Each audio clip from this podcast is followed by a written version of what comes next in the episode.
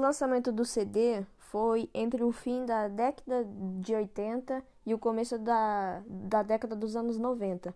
E provocou uma grande diferença, é, porque era tipo uma mídia mais fácil é, de manusear. É, então, tipo assim, é, ele tinha uma, um, um áudio, sabe? Tipo, as músicas, essas coisas, era melhor do que as fitas cassete, entendeu?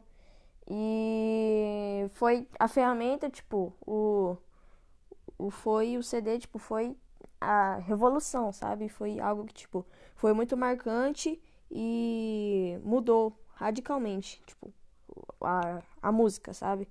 É bem melhor, etc, para ouvir a música.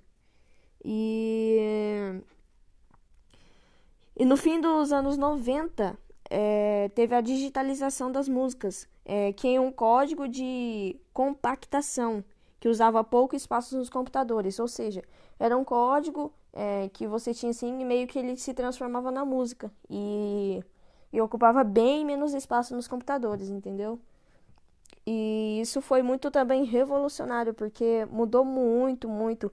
E, e isso é o MP3, esse esses códigos aí são os antigamente MP3, né? Que gente, nossos pais ouviam muito. É, até os mesmos professores aí. E o.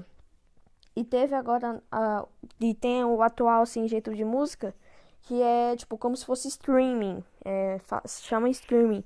É, que vamos supor, Spotify, Deezer, etc. Que você paga, né, pra ouvir as músicas grátis, offline, etc.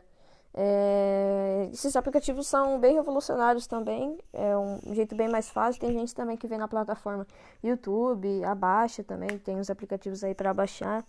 E é isso. Esse foi tipo, a revolução da música. É isso.